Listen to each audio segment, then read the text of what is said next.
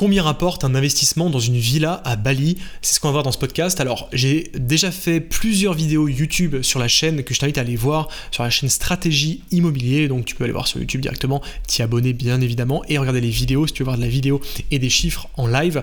Mais je vais quand même faire un podcast qui va être intéressant. Donc, ce sera un podcast un peu interactif. interactif dans le sens où je serai en direct euh, pendant que je te parle là actuellement. Je suis sur mon ordinateur. Tu entendras des, des petits clics de souris puisque je vais aller directement sur le dashboard de la villa pour te les chiffres précis de l'exploitation de cette villa Bali que j'ai fait construire il y a maintenant deux ans. On a lancé le chantier avec mon associé Marc il y a maintenant deux ans, donc c'était en 2021, sous réserve, oui, en janvier 2021, on est en janvier 2023. Et du coup, je vais te faire un peu un bilan de euh, ce qu'il s'est passé, les différentes étapes et bien évidemment les chiffres parce que c'est ce qui est vraiment intéressant, je pense, pour toi. Alors, la villa Bali, comment ça s'est passé? Je me suis rendu à Bali en 2021. Si tu ne le sais pas, j'ai passé près de 8 mois à Bali donc j'ai quasiment, enfin, quasiment vécu là-bas pendant euh, toute une période où on était un petit peu en confinement en France, et j'ai fait le choix, de par la liberté que, j'ai la chance d'avoir, de partir au bout du monde, dans un endroit paradisiaque où il n'y avait absolument personne, et où il n'y avait absolument aucune contrainte, euh, on va dire, liée à la pandémie. Donc, en gros, tout était libre, tout était ouvert et j'ai pu profiter euh, bah, de, tout, des restaurants, des, soirées, des, des, personnes qui étaient là-bas, du réseau. Et c'était un moment absolument formidable et j'en ai profité du coup pour, eh bien, tu me connais, faire mes recherches pour investir. Pourquoi? Parce que quand j'y suis allé, je me suis rendu compte du potentiel qu'avait cette île, euh, du potentiel touristique, du potentiel de voyage et du potentiel également financier, bien évidemment, de l'investissement là-bas. Quand j'y suis allé, pour te faire euh, très simple, il y avait quasiment personne. C'était une île qui était euh, bah, déserte parce que tout le monde était dans son pays, entre guillemets, confiné et seule bah, une petite partie des gens qui, comme moi, ont des revenus, entre guillemets, passifs, ont des investissements qui leur apportent de quoi vivre, ont des entreprises en ligne, etc., ont la chance de pouvoir voyager, de pouvoir vivre dans des endroits comme ça. Donc je me suis retrouvé avec une poignée de personnes d'étrangers là-bas euh, qui vivaient sur place, qui profitaient également de la vie euh, là-bas, euh, pendant que, bah, en gros, tout le monde, on va dire, développé, le monde, le monde occidental était sous, sur pause, était à l'arrêt directement en confinement. Donc j'ai vu beaucoup de personnes mais beaucoup moins que d'habitude, beaucoup moins qu'en période touristique. Et je me suis rendu compte évidemment du potentiel de l'île, de tout ce qu'il y avait à faire d'un point de vue touristique, et donc du potentiel long terme d'investissement. Donc j'en ai parlé évidemment à Marc, euh, qui s'y intéressait aussi depuis de nombreux mois, et on a décidé de se lancer ensemble dans un projet de construction. Donc on a construit une villa qui aujourd'hui totalement terminé. Si tu veux voir des photos, etc., tu peux aller voir sur Instagram, tu peux aller voir sur mon Telegram ou également sur eh bien, la chaîne YouTube. Des vidéos et des photos. La villa est juste magnifique. C'est une villa de luxe euh, à Ubud, donc dans le centre de l'île de Bali, dans l'endroit le plus touristique de Bali. C'est une villa qui fait trois chambres avec une piscine à débordement, avec une vue sur la jungle et sur les rizières. Donc cette villa, elle est mise en location depuis mi-août 2022 et donc on a quand même un bilan de quasiment euh, bah, du coup de 4 mois et quelques sur cette villa, donc 4 mois d'exploitation euh, de la villa. Je vais te donner un petit peu les chiffres, je vais t'expliquer un petit peu le processus. Déjà en termes de construction, on est passé par un constructeur sur place qui nous a absolument tout géré. Donc nous on a fait en fait euh, la partie administrative, le choix, on va dire, du design de la villa, de la décoration, etc. Et lui s'est occupé de la gestion totale du chantier, des euh, artisans sur place, de la construction, etc., etc. Donc on a eu très peu de travail sur place. Moi j'y ai passé quelques mois, donc j'ai pu aller suivre le chantier sur place, me rendre sur le chantier, voir un petit peu les artisans qui bossaient, voir l'évolution, les fondations, la construction des murs. D'ailleurs, tu peux remonter sur mon Telegram pendant plusieurs mois, tu verras toutes les étapes de la construction que je t'ai relatées en direct sur Telegram, parce que le, Telegram est en place depuis plusieurs années maintenant, hein, parce que ça fait plusieurs années que je fais ça. Donc euh, tu vois qu'il y a un, vrai euh, suivi depuis euh, de nombreuses années. Donc tu pourras aller voir un peu toute l'évolution. Et depuis du coup août, comme je te le dis, on est en location. Donc je donnais quelques chiffres, notamment sur le mois de septembre. Là, je suis en train de cliquer pour accéder. Donc sur le mois de septembre, par exemple, on a eu 83% de d'occupation. C'est-à-dire que 83% des nuits étaient réservées. Et globalement, ce qu'il faut comprendre, c'est que cette villa, elle est exploitée sur de la location courte durée, donc via une agence de gestion bien évidemment sur place, qui s'occupe à la fois de nos comptes sur Airbnb et Booking, et qui s'occupe également bien sûr de l'entrée des personnes dans la villa, avec un système de majordome qui est sur place, un système également bien sûr de ménage, avec des femmes de ménage qui font euh, eh bien, le ménage dans la villa, qui préparent les draps, etc. etc.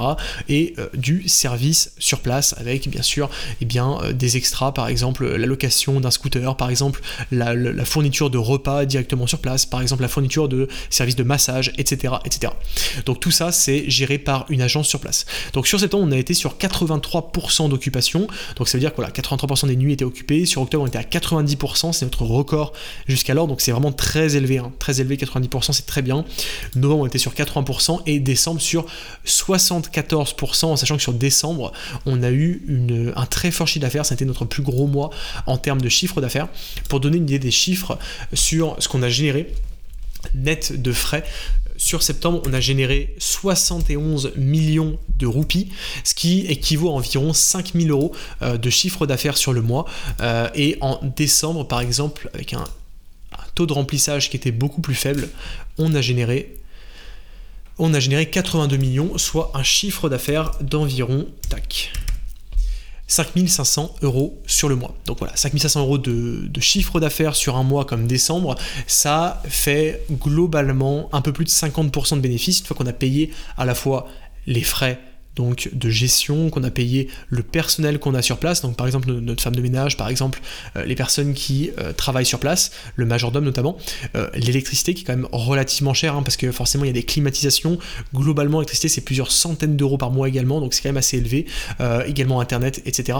Et bien évidemment les taxes. Donc une fois que tout ça est payé, globalement il reste un peu plus de 50%. Donc si on part sur un bénéfice d'environ 5000 euros par mois, pardon, un chiffre d'affaires d'environ 5500 euh, euros par mois par exemple, il faut compter environ 2500 euros, euh, entre 2500 et 3000 euros de bénéfices. Voilà, autour de 3000 euros de bénéfices.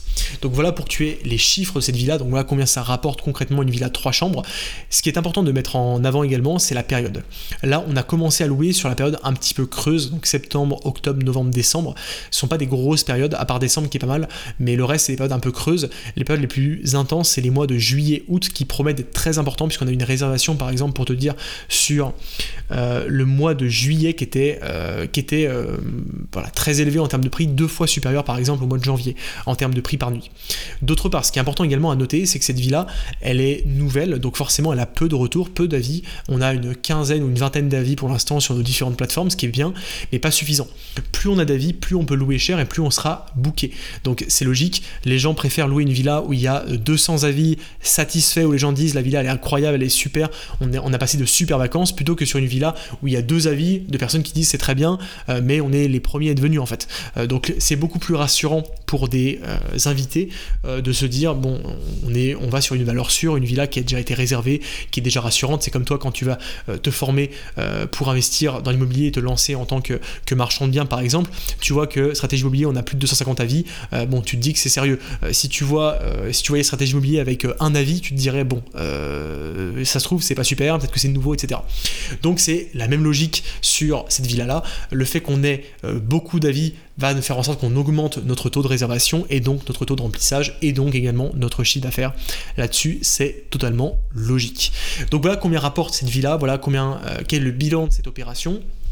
Est-ce que pour, l'instant on est satisfait? Globalement, on est satisfait sur euh, la, prestation de la villa. La villa est magnifique, franchement, elle correspond vraiment au millimètre près à ce qu'on attendait. Sur les plans, c'est exactement ce qu'on avait euh, fait avec Architects, donc on est super satisfait de ça. La villa est magnifique. Euh, le temps de construction a été un peu plus long que prévu. On tablait sur un an avec le constructeur, ça a finalement pris un an et demi. Donc c'est quand même pas négligeable en termes d'augmentation de temps. Il y a eu le Covid, il y a eu les problèmes de fournisseurs, donc ça c'était un point un petit peu négatif. Et globalement, évidemment, vu que la, gestion à distance est un sujet important, puisqu'on n'est pas sur place, on passe par une entreprise, évidemment qu'il y a également des choses à gérer par rapport à ça. Je vais pas te dire que avoir une villa à Bali, c'est être les pieds en éventail et ne rien faire et regarder l'argent arriver sur le compte, c'est pas le cas. On a des challenges de gestion également à mettre en place, que c'est le début de la location. Donc on s'organise également avec l'entreprise de gestion pour faire en sorte que tout se passe bien. Donc ça, c'est des choses qui sont en cours actuellement qui nous demandent un peu de temps et euh, qui font un peu de travail également pour nous. Mais on espère qu'une fois que tout ça sera bien mis en place, on aura une villa qui rapportera euh, de l'argent en automatique et qu'on aura beaucoup moins de travail à fournir pour ce bien-là. En tout cas, si elle nous rapporte l'équivalent de 1500-2000 euh, euros par mois chacun tous les mois, et eh ben on sera très satisfait de ce qu'elle nous rapporte et ça fera un bel investissement complémentaire à ce qu'on possède déjà en France avec Marc. Donc voilà pour cet investissement, il faut comprendre que la logique qu'on a sur cette villa, c'est un investissement qui vient dans une dans une stratégie, on va dire, d'investissement avancée. Euh, tu le sais, moi aujourd'hui j'ai quasiment une trentaine d'appartements en France, donc ça fait beaucoup, ça fait beaucoup de gestion, beaucoup de, de biens, et cette villa elle est venue à la suite de ça. Je n'aurais jamais commencé par investir dans une villa à Bali il y a 7-8 euh, ans quand j'ai commencé l'immobilier. Évidemment que j'aurais commencé par euh, quelque chose de beaucoup plus simple qu'une villa à Bali. Euh, j'aurais commencé par des biens en France, par des immeubles de rapport, ce que je te recommande. La villa à Bali, c'est un petit peu l'extra qu'on a mis en place parce que ça nous, fait, ça nous faisait plaisir, parce que c'est un investissement qui est également un peu exotique, un peu sympa, qui a un rendement on se cache pas, qui est très important pour l'instant. Alors, on verra comment, ça se passe pour la suite. On est très content pour l'instant des chiffres et euh, de la plus-value également potentielle qu'on a sur cette villa. C'est une villa qu'on peut revendre beaucoup plus cher qu'on l'a payée, euh, de l'ordre d'environ 100 000 euros, je dirais, de plus. Donc, c'est quelque chose qui est très intéressant également. Euh, donc, tout ça cumulé fait qu'on est très satisfait là-dessus, mais on ne l'aurait clairement pas fait il y a 3-4 ans parce que on avait besoin, enfin peut-être plutôt 5 ans, parce qu'on aurait besoin d'avoir un backup et un, un certain suivi de nos projets en France et c'est beaucoup plus simple aujourd'hui de te lancer en France, de faire des crédits en France que de le faire à l'étranger. Donc aujourd'hui, ma stratégie reste la même et la, stratégie que je recommanderais à un débutant est toujours la même, c'est de se lancer en France sur soit de l'immeuble de rapport, soit de l'achat-revente, soit les deux, euh, via la stratégie qu'on enseigne, donc avec un réseau off-market, avec un marché d'exploité, tout ça c'est dans euh, la conférence que tu as en dessous de ce podcast d'ailleurs, euh, et derrière, dans un second temps, quand tu as un patrimoine qui est suffisant avec plusieurs dizaines d'appartements, pourquoi pas te lancer dans ce type de projet un peu plus exotique et un petit peu plus complexe qui demande également une expertise euh, que tu n'as pas forcément au début. Voilà pour ça, je te laisse là-dessus sur ce podcast et on se retrouve du coup dans le prochain. Si tu veux en savoir plus sur la stratégie d'investissement pour générer un salaire avec un seul projet, tu as comme d'habitude la ressource nécessaire juste en dessous de ce podcast. C'est une conférence d'environ 30 minutes qui t'explique absolument toutes les stratégies qu'on a chez Stratégie Immobilier pour générer un salaire avec un seul projet. Je te laisse là-dessus et on se retrouve dans un prochain podcast.